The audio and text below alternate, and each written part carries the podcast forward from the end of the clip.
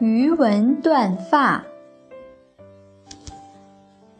明朝徽郡有一个叫于心的男子，他的妻子姓文，大家都叫他于文氏。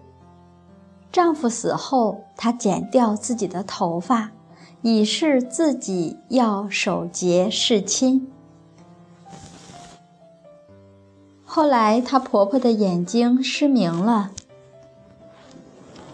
他总说眼睛不舒服，文氏就常常把口漱干净，用自己的舌头舔婆婆的眼睛。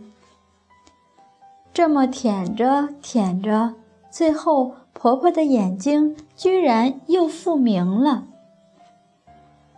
等到婆婆过世后，因为她连埋婆婆的坟地都没有。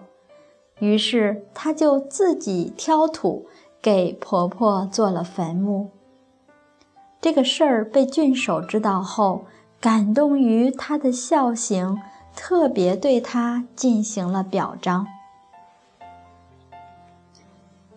这些孝敬的儿媳妇是怎么样成长起来的？在他们那个年代，从小就耳濡目染到的。就是这样的社会风气，他们的父母就是这样教他们的。俗话说：“嫁鸡随鸡，嫁狗随狗。”有什么样的因，就了自己什么样的缘，这叫做随顺因缘。这些女子，她能够安于自己当下的境界，好的就好点儿。不好就不好，他们没什么怨的，守份安命，自己又积德，又做出示范给乡里乡亲看，给后代的子孙们看。